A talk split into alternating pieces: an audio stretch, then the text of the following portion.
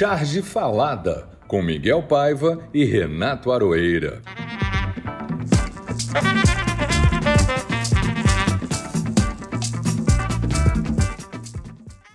Olá, pessoal! Aqui fala Miguel Paiva e está no ar o Charge Falada de número 56.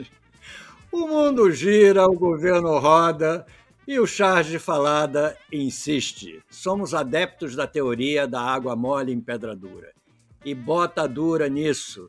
Depois da compra do Viagra pelo Exército, que não tivemos outra escolha ao escolher nosso tema da semana, ficou ainda pelo menos teoricamente mais dura. Como são todos uns bundas moles, com a mão boba, apesar da mentira ter pernas curtas. Viagra, prótese peniana, troca-troca, sei não. Isso tudo está parecendo uma enorme sacanagem e quem paga é o povo, é claro. Mas não sobrará Viagra sobre Viagra. Vamos descobrir tudo mesmo que para mesmo que para isso tenhamos que contratar aqueles detetives de antigamente que ficavam com a câmera fotográfica pronta na porta dos motéis para flagrar os adultérios. Agora basta ir para a porta dos ministérios e, se não tiver que esperar 100 anos, descobrir toda a maracutaia. Podíamos aproveitar e colocar o presidente Bolsonaro em sigilo por 100 anos. O que você acha, Arueira?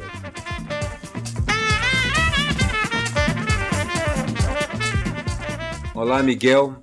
Olá, pessoal que está aqui com a gente. Acho que não vamos precisar esperar 100 anos, não. Esse sigilo de polichinelo não resiste a uma boa troca de governo ou a uma sentença do STF. São tantos escândalos, pilantragens, ilícitos, pequenos e grandes crimes, são tantas rachadinhas e pastores secretos. A verdade é que Jair tenta esconder suas vergonhas, mas é inútil. Estão escancaradas e rapadinhas à frente de todas e todos. Os que quiserem olhar, claro. Não vamos pôr o futuro ex-presidente Jair Bolsonaro em sigilo de 100 anos, mas espero Vamos colocá-lo em cadeia nacional por 100 anos. em cadeia nacional, não confunda cadeia nacional com cadeia em Brasília, lá no, no na, peni, na penitenciária. Não, não ligo para onde ele vai ficar preso, desde que sejam 100 anos. tomara, tomara. Este e outros assuntos que tanto aguardamos e que marcaram a semana foram registrados pelos chargistas de todo o Brasil e será um tema do nosso Charge Falada. E atenção, continuamos pelos próximos 100 anos no Catarse. Nosso programa depende do apoio de vocês. Apareçam lá no site do Catarse e procure pelo Charge Falada. Aí é só escolher que assinatura vocês vão fazer e que prêmios vão ganhar. Moleza, mais mole do que o mandato do Bolsonaro. A frase falada. E acho que você deve começar com essa pérola que você desencavou para começo da nossa conversa aqui. Vamos lá, vamos lá. O nosso querido, saudoso, fazia tempo que não aparecia aqui com uma frase, do nosso vice-presidente, general Mourão. Que, na verdade, posa como a parte racional do governo, é, para você ter uma ideia do buraco onde estamos. Imagina, imaginem, imaginem o que não, isso não significa. O Mourão, diante de todo esse escândalo do Viagra, virou-se e disse assim: Mas eu não posso usar o meu Viagra, pô. Inacreditável. Quer dizer, ele transformou toda uma questão nacional escandalosa num problema pessoal. Ninguém perguntou, é, general, se o senhor precisava de Viagra ou não. Entendeu? Ele acabou revelando a sua enorme ingratidão. Vamos lá. A minha frase, a que eu escolhi, é do Coronel Siqueira. O grande Coronel Siqueira. E ele pergunta de forma muito cândida: qual é o problema do governo comprar 35 mil comprimidos de Viagra? Vocês acham que é fácil foder um país inteiro? É, haja... Maravilhosa frase. É maravilhosa. Foi, ela foi rápida, porque ela apareceu instantaneamente. Instantaneamente nas redes. Parecia o efeito do Viagra, né? Puf! Não, eu acho que o Viagra demora até mais. É, demora até mais, pelo menos uma hora ou duas, não é isso? Foi mais não sei rápido não. que o Viagra, entendeu? Mas, enfim, vamos em frente. Com enorme prazer, eu passo a palavra para você, Aroeira, para apresentar o nosso convidado, que é um convidado, de uma certa forma, duplo. É um convidado que representa um outro. Então vamos lá, a palavra é toda sua. Olha, o nosso convidado hoje é o Levi Jucá, historiador e jornalista, que vai nos apresentar, e ao nosso ouvinte, um dos grandes, dos maiores caricaturistas e chargistas do século XX, o Mendes. Mário Mendes, cearense, artista, desenhista de mão cheia, um dos mais prolíficos do Brasil. Eu mesmo tenho um livro dele, Como Desenhar Caricaturas, uma preciosidade que não empresto, não troco e não vendo. Não, empresta para mim, porque eu preciso aprender a desenhar caricatura. eu te mostro, mas não empresto. eu copio as suas mesmo, então tá tudo bem. Ai, meu Deus. Continua aí, Miguel. O Mendes, o Mendes realmente. É, é, eu precisava depois perguntar ao Levi se esse Mendes com Z era, era, era autêntico mesmo dele. Entendeu? É Mendes com S. É, mas, ele, mas ele botou um Z para dar um charme, né? Era, ele era um craque, porque é engraçado, você vê no Mendes daqueles daqueles que levaram a caricatura a sério, né? que levaram pra, tanto só para as pa paredes dos museus como para as páginas do, dos livros. Ele tem uma característica assim elegante, nostálgica no traço dele, porém já, já demonstrava uma premonição do que seria o desenho moderno, porque ele desenha, ele viveu até 1996, se não me engano, 98, então ele pegou a nossa geração toda, ele caricaturou os artistas, os políticos e tudo mais. Então era de, um, era de uma modernidade, apesar dessa elegância tradicional do, do século passado, né, do início do século, dos grandes caricaturistas, ele já pronunciava um, um, uma modernidade o, muito grande no traço dele. O meu pai me ensinou a fazer caricaturas, especialmente de perfil, baseado nos desenhos do Mendes, de quem ele era fã. Era um craque, realmente era um, era um desenho inesquecível, uma coisa realmente. Eu passei um tempo sem ver as coisas do Mendes que eu vi logo lá no começo, quando a gente começou a desenhar, quando a gente se aventurava nessas coisas. Eu olhava muito e eu invejava muito a, a, o talento dele. Belo né? traço. E aí, a gente vai, vai chamar o Levi aqui para explicar, contar um pouquinho da história do Mendes e a gente vai fazer uma pequena entrevista com ele enquanto ele fala porque o Levi não é um desenhista, mas é o cara que mais entende de Mendes do momento. O livro que ele produziu, que ele escreveu, está muito comentado, tem visto muitos, muitos tweets, posts e comentários a respeito, e ele vai falar também desse livro aqui agora. Com você, Levi. Prazer é todo meu de estar aqui representando o Mendes, né? Além da minha própria persona aqui como historiador, pesquisador da vida e obra desse artista inesquecível, que como vocês bem colocaram, o próprio título do, do livro, né, que eu acabei de lançar, também demonstra o Mendes como um grande mestre da caricatura. E essa ideia de mestre não só como referência, como um clássico dentre todos aqueles que foram seus contemporâneos, como J. Carlos, Álvaros, Nássara, Augusto Rodrigues, todos seus amigos que estavam ali também nas redações da imprensa carioca naquela primeira metade do século passado.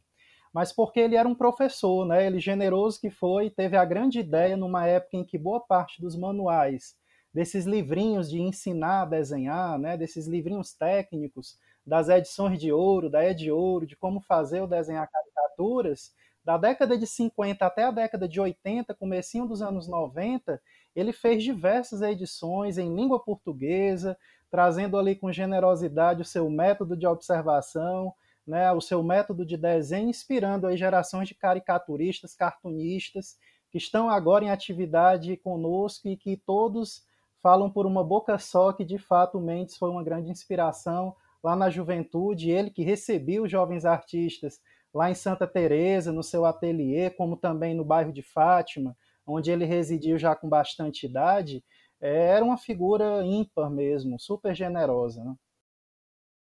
As edições de ouro, é, eu tive vários livros. Eu tive o Como Desenhar a Figura Humana, Como Desenhar Animais, Perspectiva. Meu pai, quando descobriu que eu também, muitos na minha família gostam de desenho, gostava de desenhar muito pequeno, me comprou esses livros e me dá. Foram os meus professores, entre eles o Mendes. É impressionante. O Mendes esquecia de um detalhe, né? Que ele podia ensinar, mas o talento que ele tinha era uma coisa realmente é, é, é, que não dava para transmitir, né? É realmente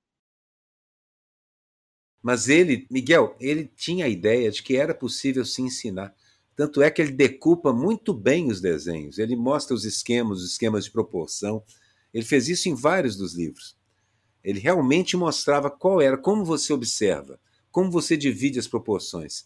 Ou seja, mostrava o seguinte: com esforço e vontade, você chega lá. Isso ajuda, ajuda demais. Entendeu? Muito mesmo. O resto é a cabeça. Entendeu? Isso é a coisa do professor que o Levi falou. O Mendes realmente era um professor generoso. Não escondia nenhum pulo do gato, ele mostrava tudo. É verdade. Essa coisa do acesso que eu estava destacando, que é bacana, porque os livrinhos técnicos naquela época, eles chegavam aos quatro cantos do país. Então, eu, durante esses quatro anos de pesquisa, de 17 a 2021, que eu me dediquei à obra do Mendes, eu recebi inúmeros depoimentos de pessoas do norte, do sul, sudeste, nordeste, falando a facilidade de, numa banca de revista, numa livraria ou até por correspondência, ter acesso a esse material que realmente correu o Brasil inteiro, numa época em que boa parte desse material era estrangeiro, né? Isso por si só já dificultava o acesso, questão de preço, e o Mendes popularizou aí o desenho de humor graças aos seus famosos manuais. E então conta um pouquinho da trajetória dele, onde ele nasceu, como ele como ele começou a trabalhar nisso. Conta aí. Então, Aroeira, eu estou falando exatamente aqui da terra natal do Mendes. Né? Eu sou cearense de Fortaleza, mas moro na Serra de Baturité, a 100 quilômetros da capital, aonde Mendes nasceu. Dizia ele que em 1907, né, no distante ano de 7, lá no comecinho do século passado, mas que eu acabei descobrindo que ele era mais velho um ano. Né? Ele nasceu, na verdade, em 1906. Mas nem ele sabia disso, porque a família dele era uma família cigana, nômade. O pai era maestro da banda de música de Baturité, e não só de Baturité, mas de diversas outras cidades do Ceará, como do norte também. Ele morou no Pará, morou no Maranhão, e a família toda ia junto. Então, por conta disso, perdiam documentos, perdiam coisas do acervo familiar, e acabou que o Mendes, aos 18 anos de idade, teve que mentir, achando que tinha 17, teve que mentir dizendo que já era maior de idade para ingressar na Marinha, porque foi a única maneira que ele encontrou de chegar no Rio de Janeiro e viver da arte, porque ser fuzileiro naval, entrar no regimento naval naquela época era uma forma que gratuitamente ele pegaria um vapor, um ITA, né, aqui no norte para chegar na, na, então capital federal e buscar o seu espaço na imprensa através da arte da caricatura. Então ele nasce aqui no interior do Ceará, percorre é, comunidades indígenas, vive com os sertanejos, viu a crise das grandes secas. Ele sempre expressou isso muito forte na sua arte, além da caricatura, o aspecto social. Eu costumo dizer que, que na sua pintura, sobretudo e na ilustração, ele registrava esses tipos que não são tipos populares, mas são os tipos sofridos e esquecidos né, dessa sociedade que historicamente é desigual.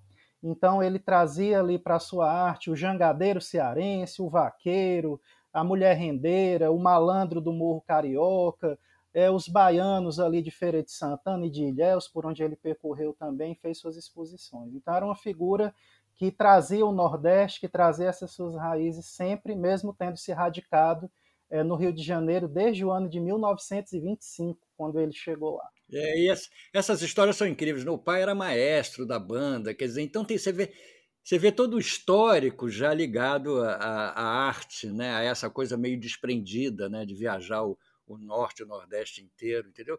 Ah, é, isso explica um pouco né, a, a, o talento e a maravilha que é o, o, a arte dele, entendeu? Realmente. Levi, uma pergunta que interessa muito ao Miguel era filho de um maestro. Ele era músico, tocava algum instrumento? Ótima pergunta, Arueira. O, o, Mendes, de início, né, tinha raiva de ter que copiar tanta partitura, porque o pai obrigava ele a ajudar ele a copiar as pautas, né, e também fazer lá as cópias das músicas para os músicos da, das bandinhas que ele ia formando em cada cidade, por onde eles passavam. Mas, de certa forma, isso ajudou muito.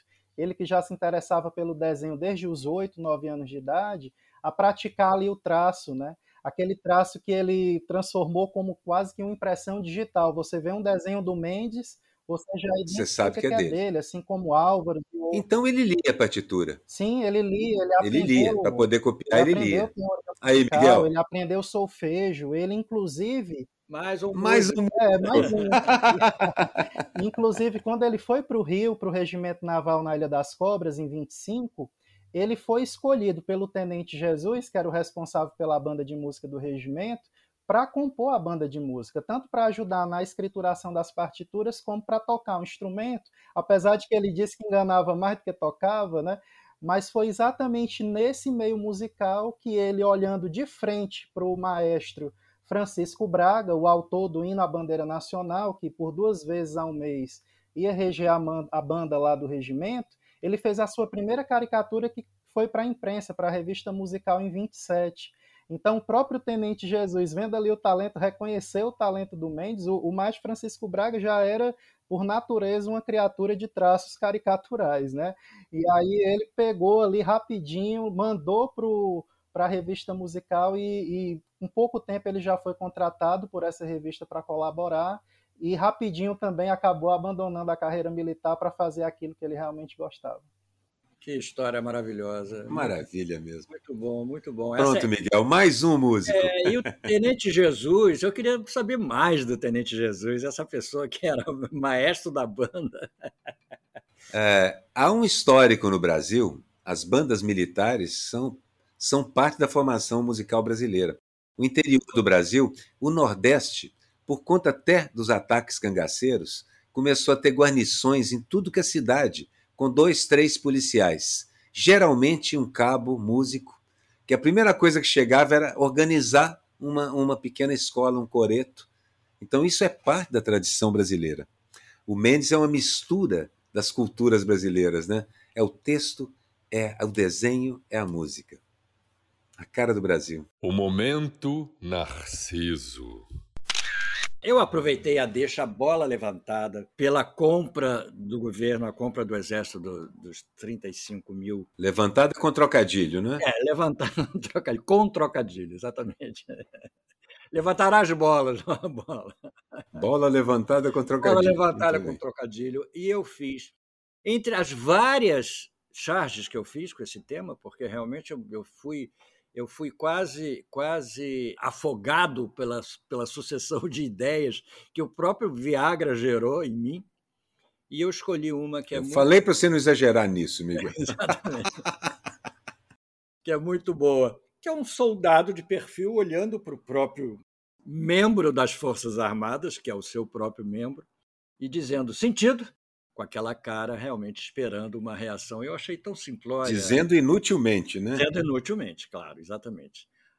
A sua é uma outra parte da compra do Exército. Eu fiz várias também e acompanhei várias. O, o Rick Goldwyn, inclusive, pegou uma série de desenhos que eu fiz para um filme do Domingos Oliveira recentemente, vários deles envolvendo tanques e canos murchos e levantados.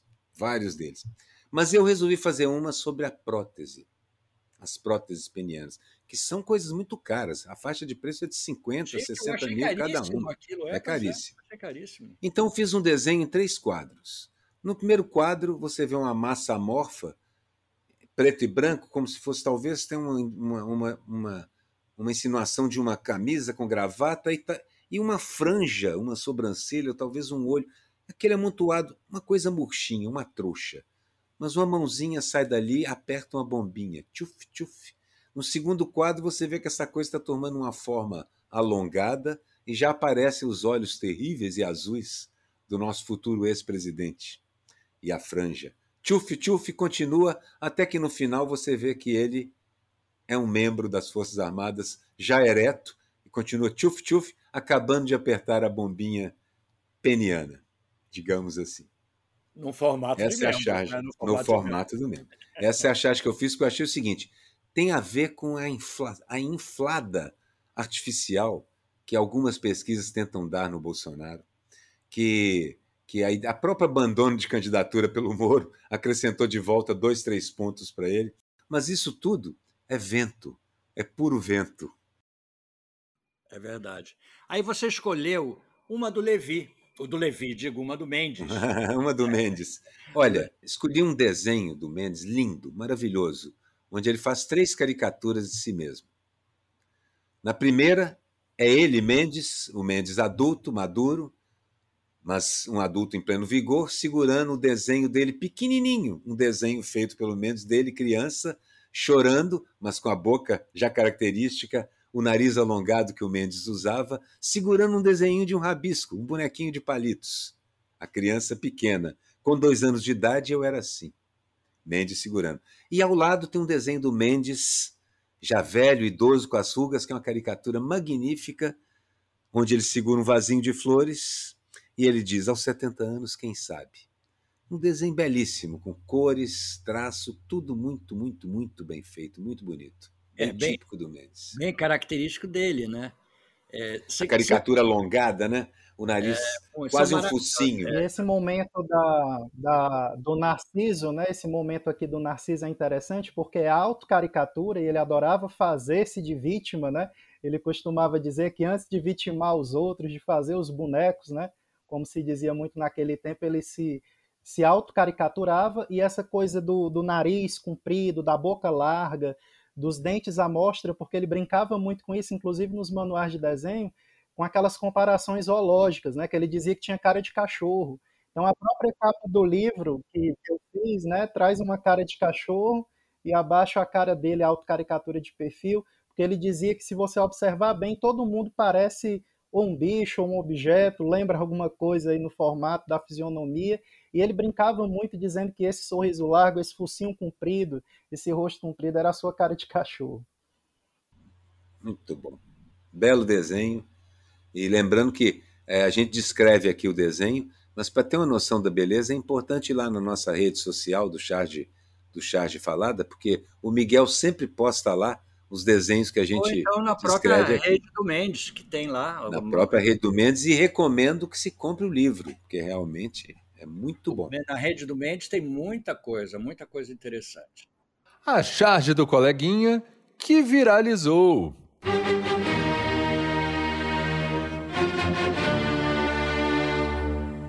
É, eu escolhi duas. Uma delas, as duas têm a ver com o tema da semana. Para não deixar a peteca cair, também com trocadilho, uma delas é do Coimbra, que é um craque. É uma cena típica que o Coimbra desenha muito bem, um escritório com dois policiais, Polícia Federal, de costas, óculos escuros, um de barba, o outro sem, e, e tem um texto que apresenta o desenho. Com o objetivo de investigar a qualidade da carne de piroca fornecida no mercado nacional, a Polícia Federal deflagra a Operação Borracha Fraca.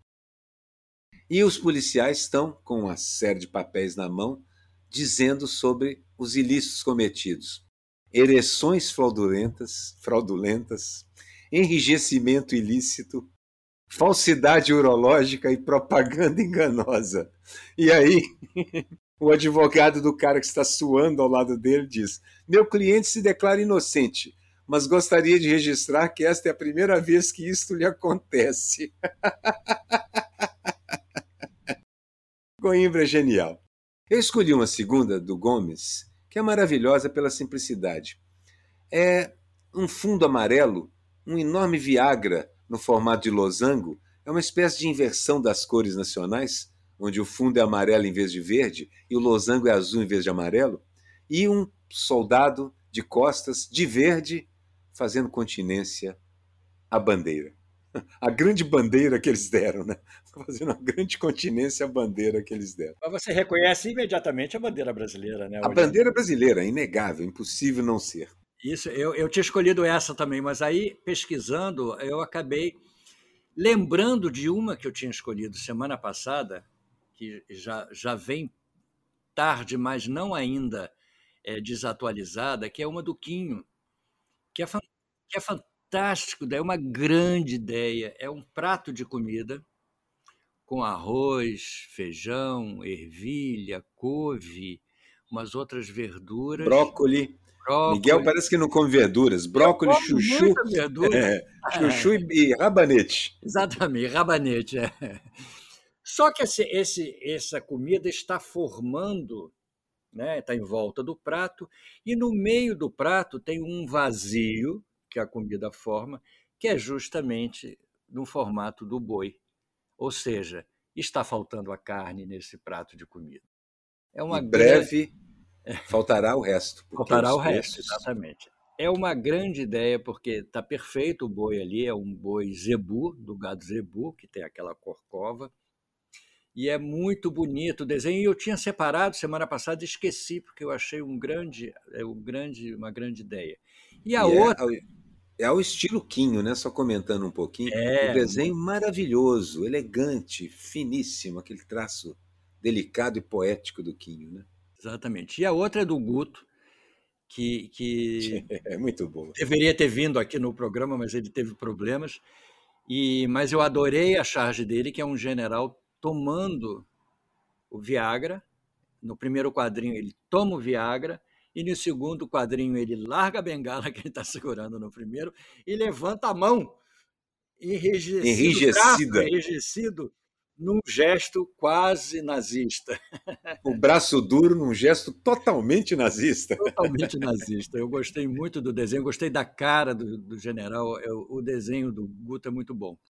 Essas foram as minhas, as minhas escolhas. Agora, Aroeiras, faz aí a escolha Eu escolhi duas também do Mendes, porque como são atuais, Miguel, e tem muito a ver com o que o Levi falou, da, da conexão do Mendes com a realidade do Brasil, a realidade do brasileiro, do povo brasileiro.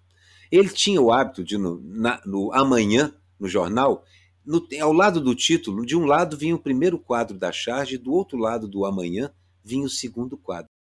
Então eu escolhi duas. O, o, o Levi quer falar sobre isso. É uma curiosidade interessante, porque, na verdade, esse espaço, que era até pouco utilizado, foi uma descoberta de pesquisa, inclusive, porque o Mendes, no finalzinho da década de 80, ele foi entrevistado pelo Jaguar para o Pasquim, né?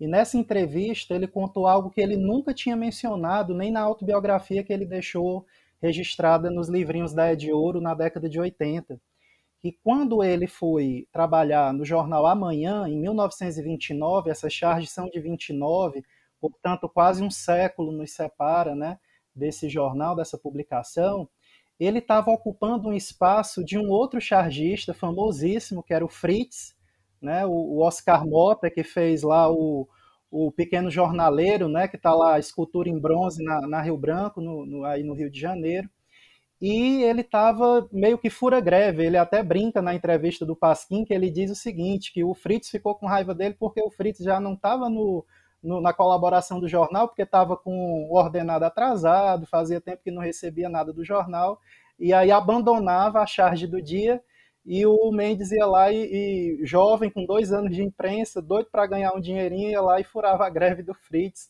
substituindo com seu traço ainda ali iniciante, né? Então Greve de um homem Um só, homem vamos só, lembrar, claro. né? Do, é o Fritz, né? É para eles. Ensinou que essa greve de cartunista não dá certo. Ou faz a categoria toda. Ou não faz. Eu escolhi duas maravilhosamente conectadas à realidade da gente. Numa delas, porque esse esquema de fazer um quadro ao lado do título e o outro quadro do outro lado é, é delicioso. No primeiro quadro, ladrões, os ladrões visitaram o Palácio da Justiça. Está um larápio carregando um saco nas costas, andando. E no outro quadro está a Justiça com a venda e o texto. E ela não viu. Os ladrões visitaram o Palácio da Justiça e ela não viu. Sempre com a venda. Genial, maravilhosamente genial. A outra, no mesmo esquema, um quadro, e de, o título e depois outro quadro, é no primeiro quadro. O povo que passava pão e laranja, aí no, no último quadro. Com a alta projetada dos preços, só terá um remédio, lamber sabão, que é uma expressão típica da época, vá lamber sabão. Mas E é tá lá o desenho do pobre lambendo a barra de sabão, provavelmente sabão Rio. Muito bom.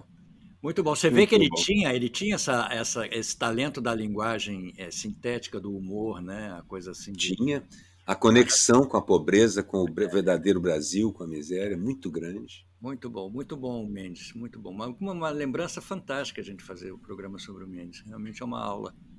Bom, Uma aula, um grande. E acho que a gente deve fazer isso mais, É, viu, Miguel? Porque há outros grandes mestres do nosso cartoon e há Gente. outros também estudiosos que têm falado deles. Acho que vale a a pena a gente gente conheceu, né? Como o Álvaro, que a gente conheceu, que a gente eu O frequentei é, o Álvares casa- nós conhecemos. O Nássara, conhecemos o é, Nássara. é. Exatamente, é isso. Está na nossa lista aqui. Vamos lá. A charge histórica. Eu escolhi uma da Laerte porque realmente eu achei essa de uma ideia tão. É, essa é não só a charge histórica, como a charge do coleguinha, aquela que a gente tem inveja de não ter Nossa, feito. Nossa, vontade de ter feito. É. é, exatamente, uma vontade de ter feito. É um, um homem nu, clássico, daquela figura grega clássica, está fazendo uma escultura. E ele, é, ao terminar a escultura no segundo quadrinho, é uma figura humana igual a dele. Exatamente igual, só que na argila.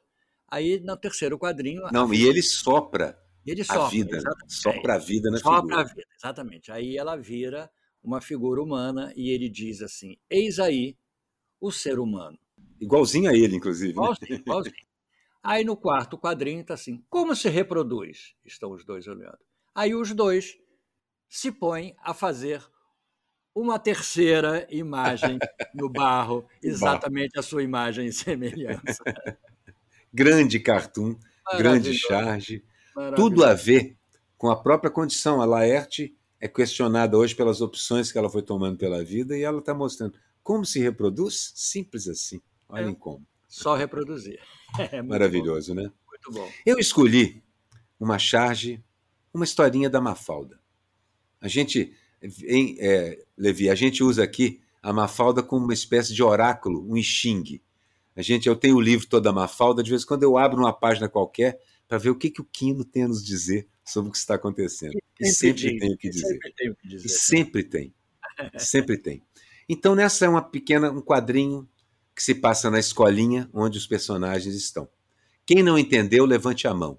E aí, o Manolito, lembrando que o Manolito é o filho do dono da venda, e no universo do, das historinhas da Mafalda, ele representa o mercado. Ele levanta a mão, com a língua de fora, e aí a professora pergunta: O que você não entendeu, Manolito? Tá a Mafalda e os outros olhando para trás. E o Manolito, em pezinho ao lado da carteira, diz: Nada, desde março até agora. Basicamente, é a cara do mercado no Brasil. O que, que vocês entenderam dessas últimas experiências? Nada, praticamente nada, de 2018 até agora. Como tem a ver o Mendes, o Quino a Laerte, como eles contam a história do mundo e do Brasil. E é claro que o Levi, mandando a charge, também escolheu uma charge do coleguinha aqui, que escolheu. Eu botei mais duas do Mendes nessa brincadeira. E se vocês não se incomodam, eu vou, vou de é, descrevê-las aqui.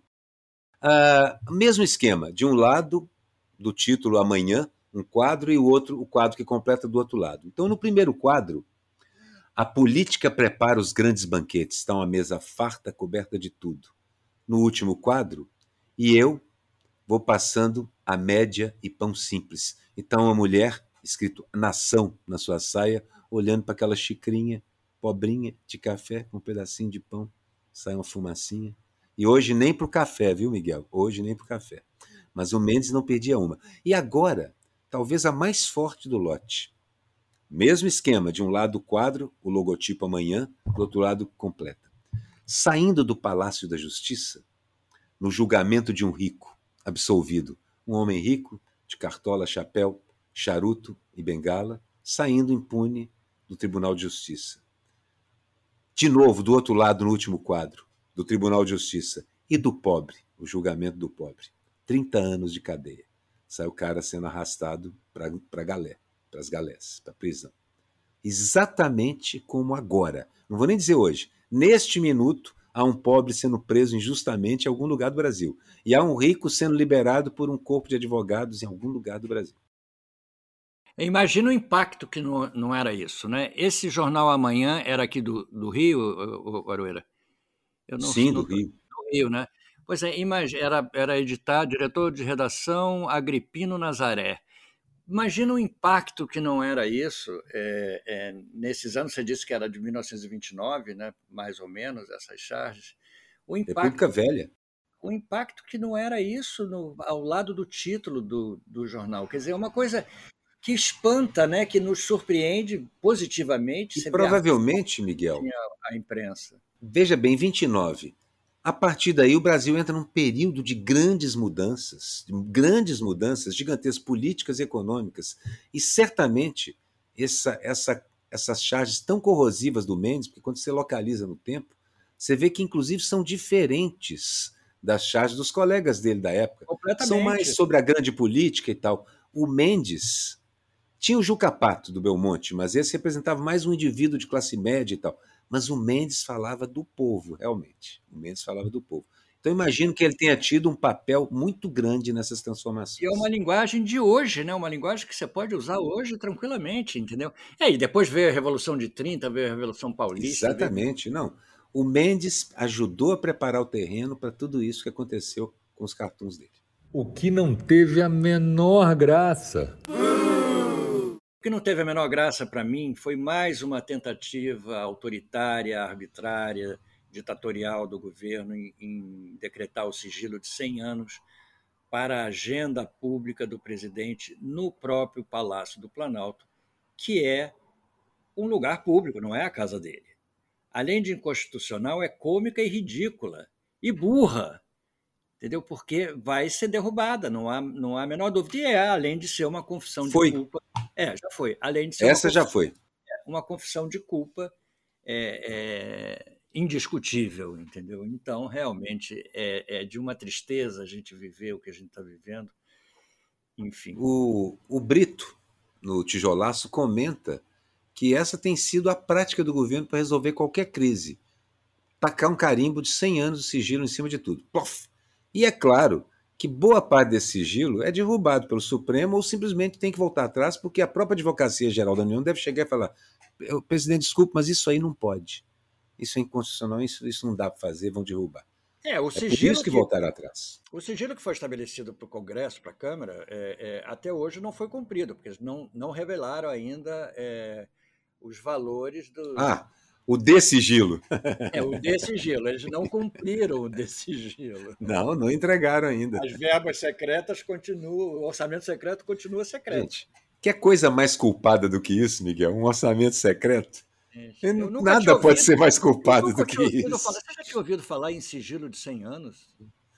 Não, eu já tinha ouvido falar de sigilo em casos de segurança nacional, assuntos diplomáticos, coisas envolvendo a grande política, é, algumas coisas e pensamentos dos próprios presidentes. Muitos países do mundo têm esse, esse instituto, o sigilo temporário sobre documentos, mas sempre, olha, eu nunca tinha ouvido falar em 100 anos. O sigilo que, eu, que o mais alto que eu ouvi foi dos americanos, que costuma durar 30 anos para alguma é, coisa. E que teve em relação disso. aos papéis do Congresso, os papéis do e caíram, esse sigilo caíram todos e, e transformaram a história do país.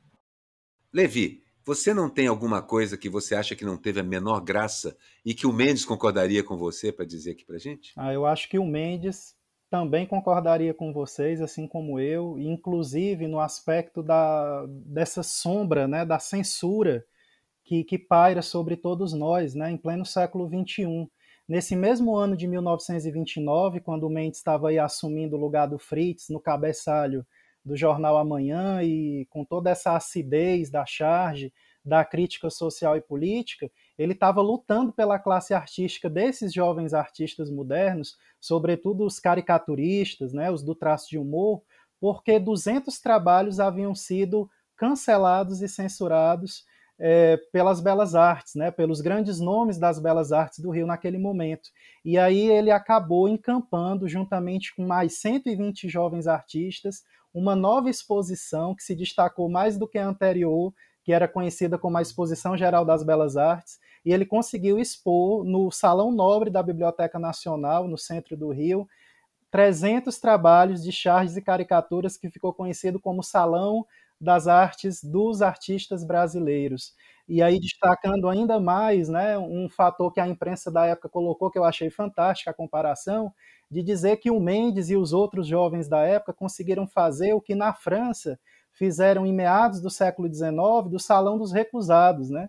Então, o salão que, que gerou o impressionismo. Portanto, exato. Então, ele é, conseguiu fazer isso. Então, esse viés do Mendes, chargista, crítico social e político, é muito pouco conhecido da nova geração, que lembra do Mendes do portrait chargista, né, que fazia as caricaturas pessoais dos políticos, dos artistas da era de ouro do rádio, né? apesar de que ele produziu da década de 20 à década de 90, então ele pegou a geração da MPB, da Bossa Nova, ele caricaturou Milton Nascimento, Chico Buarque, então ele sobreviveu a tudo isso, a todas essas épocas políticas. E ele estava lá brigando, inclusive, com a ditadura do Vargas, porque foi um uhum. projeto também né, para para desaprovar a caricatura nos jornais. Então não era mais para fazer graça com os políticos. E aí ele também foi um dos entrevistados da imprensa da época colocando abaixo essa ideia. E aí, parafraseando Miguel, este e outros assuntos sobre o Mendes você encontra no livro do Levi Jucá. É importante ter esse livro. E eu queria dizer também que esse deixou de ser um, um momento que não teve a menor graça para passou a ter toda a graça do mundo, porque nós somos filhotes disso. Filhotes do Mendes e nós disso. Somos filhotes dessa, dessa atitude dele, entendeu? Então, de uma atitude que não teve a menor graça, acabou gerando é, toda uma geração aí de, de, de chargistas e cartunistas da importância que o humor brasileiro tem, né? Até hoje, historicamente. A Utopia do Aroeira. E a minha utopia da semana é tão realizável, tão simples, que já aconteceu. O lançamento da candidatura Lula num projeto de unificação nacional. O fato dele ter como vice o Alckmin, dentro de um sindicato, com o Alckmin aprovando e apoiando a re-reforma, quer dizer, a desreforma trabalhista, e apoiando a existência e a força dos sindicatos, para mim, é um sinal de garantia. Todo mundo dizendo que o Alckmin ia puxar o Lula para a direita e já está acontecendo o contrário. O Lula está forçando o Alckmin a compromissos à esquerda. Ao companheiro Alckmin. o companheiro Alckmin está virando o companheiro Alckmin mesmo. É verdade. O bundão da vez. E o meu bundão da vez, Aroeira, essa semana vai para o vereador e pedófilo Gabriel Monteiro.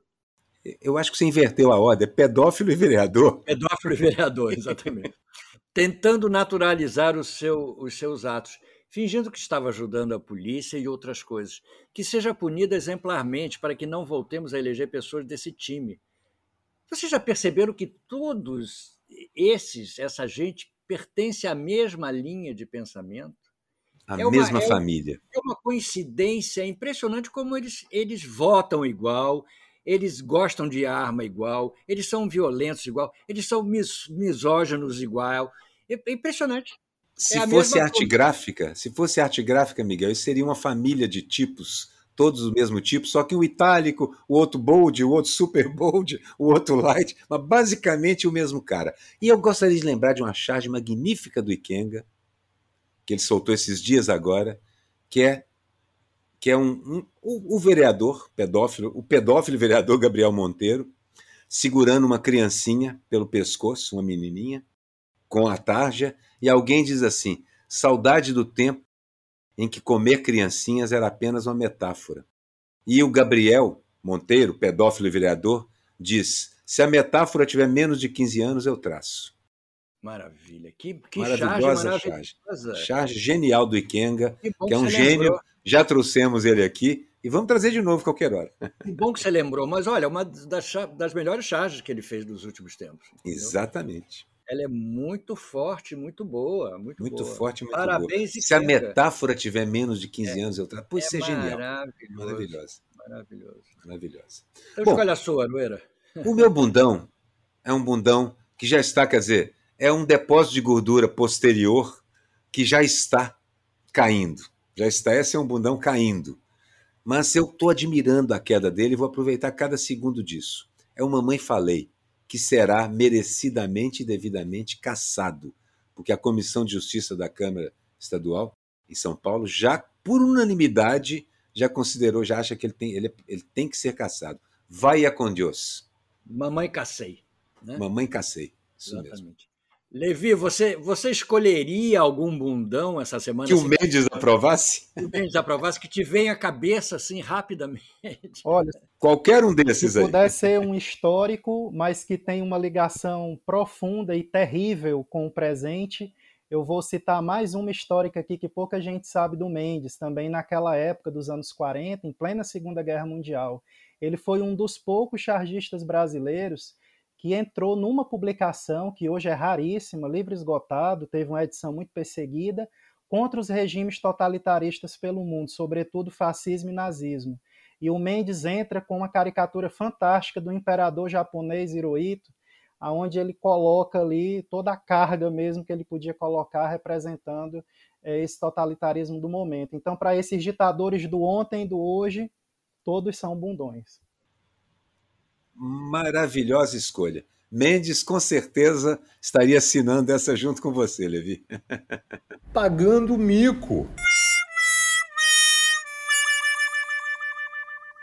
Eu vou começar porque ninguém, nenhuma instituição no planeta pagou um mico maior nessa semana do que as Forças Armadas Brasileiras. Impressionante o tamanho desse mico. Vai ficar na história daqui a 100 anos quando depois dos sigilos todos ainda vão se lembrar do grande mico do Viagra. E é um mico que cresce a todo momento, sem é um trocadilho. Mico que cresce, se avoluma e se alonga, e se enrijece a cada segundo. O meu, o meu foi um outro mico realmente histórico. Que eu aproveitei. Que mereceu um desenho lindo do Jeová, né? Eu aproveitei um desenho do Jeová para citar aqui o mico não precisava nem do desenho, mas o desenho é tão bonito. Tão bom, né? Tão bom, as cores tão fantásticas. Ele desenhou a rainha Elizabeth lendo a Folha de São Paulo que noticia a sua própria morte, entendeu? Que foi um mico realmente institucional, é, é, é jornalístico, entendeu? E, e internacional, a... correu internacional, o mundo. saiu no mundo inteiro. E a rainha lendo o jornal dizendo assim: morri.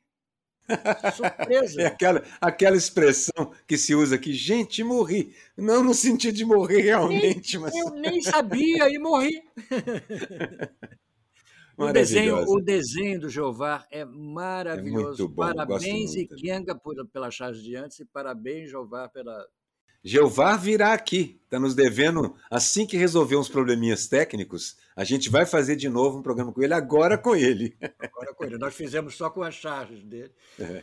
e agora com ele. Vamos lá. É, você, Levi e Mendes, Mendes espiritualmente, Levi, qual seria presencialmente? Se psicografa um bundão, psicografa, psicografa um mico um aí. Mendes. Ah, são cê, muitos, cê tem... são muitos micos, né? Para a gente falar ainda de, dessa parte histórica também, sempre trazendo o Mendes histórico, né, para aquela época que ele viveu e que infelizmente tem toda essa carga de, de atualidade aqui para nós hoje, né? É perceber como ele conseguiu atravessar é, essa época, por exemplo, da ditadura Vargas e ainda como artista ser desrespeitado pela própria, pelo próprio partido né, político que utilizou a caricatura que historicamente se tornou mais famosa do Vargas, que foi feita pelo próprio Mendes. E o Mendes nunca viu um centavo do uso indevido da sua obra de arte, porque ela virou estampa de panfleto político da, das eleições de 50, ela virou medalhinha que era vendida na rua, ela foi carimbada em nota de cruzeiro, foi assim um negócio formidável, mas que ele disse que nunca teve com Vargas e nunca recebeu nada por esse uso indevido da sua obra, e isso infelizmente Fantástico. ainda hoje acontece, né? É um mico é um mesmo. Mico é um grande. Mico Excelentes escolhas, tanto é, de mico quanto de bundão. tem a ver com a nossa realidade hoje. Sim, Nós somos usados nos, nos, vestibulares, por Isso. exemplo. Nós somos, nossos desenhos são usados o tempo Muito. todo e a gente nem fica sabendo. Eles não pedem nem autorização. autorização. Dizer, é, um, é um uso é, é intempestivo é, contra a nossa vontade. Entendeu? Mas, enfim, muito bom, muito bem lembrado. O meme que viralizou é o, o, grande mico dessa, dessa semana que foi que será lembrado pelos próximos 100 anos, que é o mico da compra do Viagra pelo, pelo Exército. É aquele anúncio tradicional do serviço militar, é o anúncio que tenta atrair os jovens para o serviço militar. Aí tem um marinheiro, um, um, um soldado da aeronáutica e um soldado do exército, os três assim, perfilados. Parece um pouco aquele, aquelas ilustrações do realismo socialista, né? aquela coisa que se fazia antigamente. Fundo brilhante, né? brilhante, um crepúsculo ou uma, uma alvorada, mais, mais alvorada, eu acho que tem a ver com, com o Exército. E diz assim: ingresse no serviço militar e faça parte da defesa do seu país. Depois abaixo tem assim: Se você completa 18 anos e tem disfunção erétil, aliste-se. Esse mico vai durar muito tempo, eles vão pagar por muito. Estão pagando, no... Estão pagando em prestação, viu, Miguel? Vão pagar muito caro, vão pagar muito caro. O meu, a minha escolha de meme é do Coronel Siqueira também. Mas tem muito a ver com o que eu sempre digo quando falo. Isso aí é para desviar a atenção. Será mesmo? Olha bem, Coronel Siqueira diz o seguinte, no meme que é apenas um quadrado negro com o texto em branco e a carinha do Coronel Siqueira. O escândalo das próteses penianas é para despistar o escândalo do Viagra, que foi para despistar o escândalo dos robôs, que foi para despistar o do assassinato do Planalto, que foi para despistar, despistar da defesa da tortura, que foi para despistar o escândalo do MEC? Estou confuso.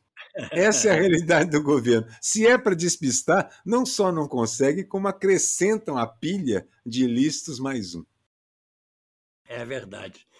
É muito bom. E você escolheu um meme para o leitor. Escolhi uma charge do, do Mendes para Mendes. ser meme. Exatamente. Então vamos Porque lá. essa é maravilhosa e tem tudo a ver também. De um lado, no mesmo logotipo da manhã, de um lado, um quadrinho onde um larápio está saindo com o saco cheio de, de do, do, produto do roubo, dizendo: os ladrões fazem o que querem. A cara de Brasília, a cara da nossa República. E no outro, o guarda, de, o guarda dormindo no poste e um, um, um rapaz apontando para ele dizendo: a polícia também faz o que quer.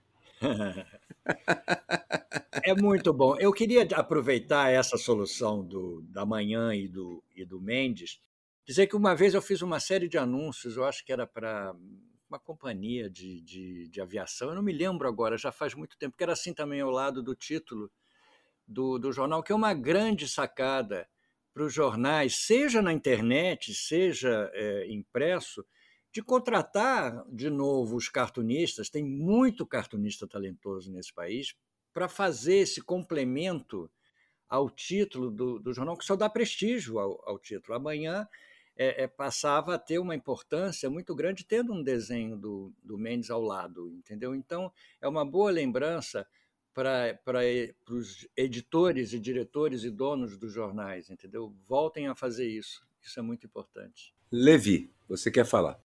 Não, só corroborando, né? Eu acho que é isso mesmo. A coisa, essa, essa sacada das margens ali da, do cabeçalho, que naturalmente são livres, né? No máximo traz aquela letrinha de rodapé com as informações de expediente. Via ali a charge, era a primeira coisa que se lia. Não à toa o Fritz, o Fritz sabia tanto disso, da importância que ele tinha naquele jornal, que ele ficava super revoltado em não receber o ordenado em dia. Então, ele que inventou isso, Exato, né, o Fritz, né? Exatamente. Me, me, diz uma coisa, Levi, era diária essa charge ao lado do, Sim, do título? diária. Ele fazia todos os é. dias. É. é espetacular. Era muito bom. Levi, você queria falar, talvez, falar um pouquinho rapidamente do livro, como comprá-lo, qual o nome, como é que por favor. Sim, o livro Mendes, Mestre da Caricatura, um livro de arte, ficou bonitão, capa dura, papel couché, todo colorido, mais de 400 ilustrações, entre originais e impressos do Mendes, de 1927 a 1996, que é o ano da sua morte, né? Então a gente conseguiu, durante quatro anos, garimpar esse material todo, e eu queria registrar aqui também para vocês a importância para viabilizar esse projeto da Lei Aldir Blanc, porque foi graças a um edital da Secretaria da Cultura do Governo do Estado do Ceará, via recurso da Leal de Blanc, que eu consegui ser premiado, não foi nenhum edital de patrocínio, foi um edital de premiação de projetos de pesquisa em arte, em cultura, e esse ilustre desconhecido para o cearense, que é o Mendes, mas que se consagrou nacionalmente, hoje é bastante conhecido no Sudeste, mas aqui no Ceará poucos acabam né, conhecendo do público mais amplo, a, apesar de, de cartunistas, enfim, chargistas o conhecerem, terem como referência. Então eu consegui né, materializar um livro de qualidade, com a qualidade que o Mendes merece, trazendo todo esse material que foi reunido, inclusive com o apoio da família, que eu consegui localizar, não tem preço. E teve um preço elevadíssimo, e que eu, como autor independente, jamais teria condições de viabilizar. E estou muito orgulhoso com isso, e digo mais: O valor do livro é um valor super bacana, super acessível. Ele está custando 50 reais, porque eu acredito que é um livro que foi financiado com verba pública. Então, nada mais justo do que ser um livro acessível. O preço de mercado ele seria o dobro, ou até mais que o dobro, pela qualidade gráfica e de impressão dele. E quem tiver interesse em adquirir o livro, basta entrar no site do livro, que é ecomuseu.com.br barra Mendes.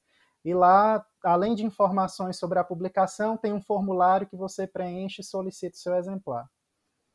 Me, me, diz uma coisa, a gente encontra também em livraria o livro? Exatamente, o problema é esse, né? Eu tentei viabilizar essa logística de livraria e a gente, como autor independente, tem uma certa dificuldade, tanto pela questão do transporte, porque a premiação ela só viabilizou a impressão do livro, ela não viabilizou a logística. Então, a distribuição se torna cara, como também a própria livraria ela acaba encarecendo o valor do livro para poder ter a consignação. Então, para a gente conseguir manter esse valor né, abaixo do de mercado, bem abaixo, inclusive com o frete ainda fica R$ reais, então ainda é um valor abaixo de mercado para o porte do livro, mas a gente tem conseguido aí distribuir para o Brasil todo e até para fora do país pelos correios. Maravilha.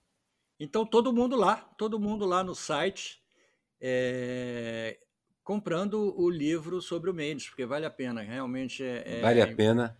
É uma aula de história do Brasil também. Isso é muito importante. Muito bom.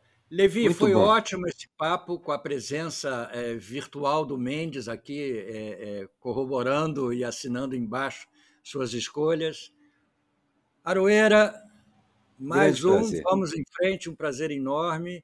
Quero agradecer ao Levi também por ter vindo aqui e agradecer ao Mendes, onde quer que ele esteja, por tudo que ele fez pela gente.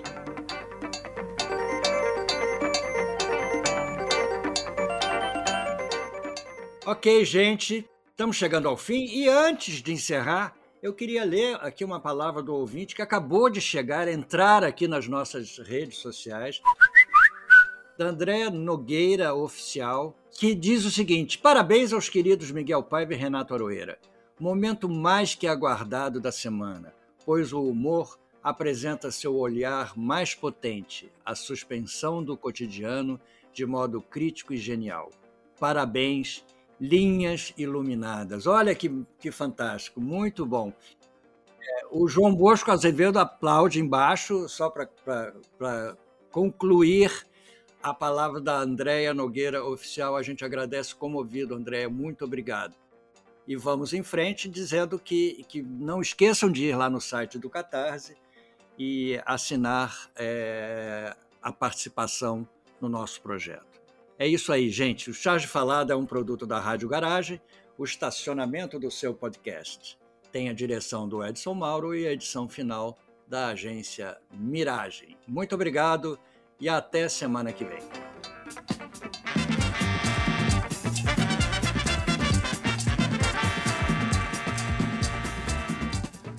Charge Falada, com Miguel Paiva e Renato Aroeira.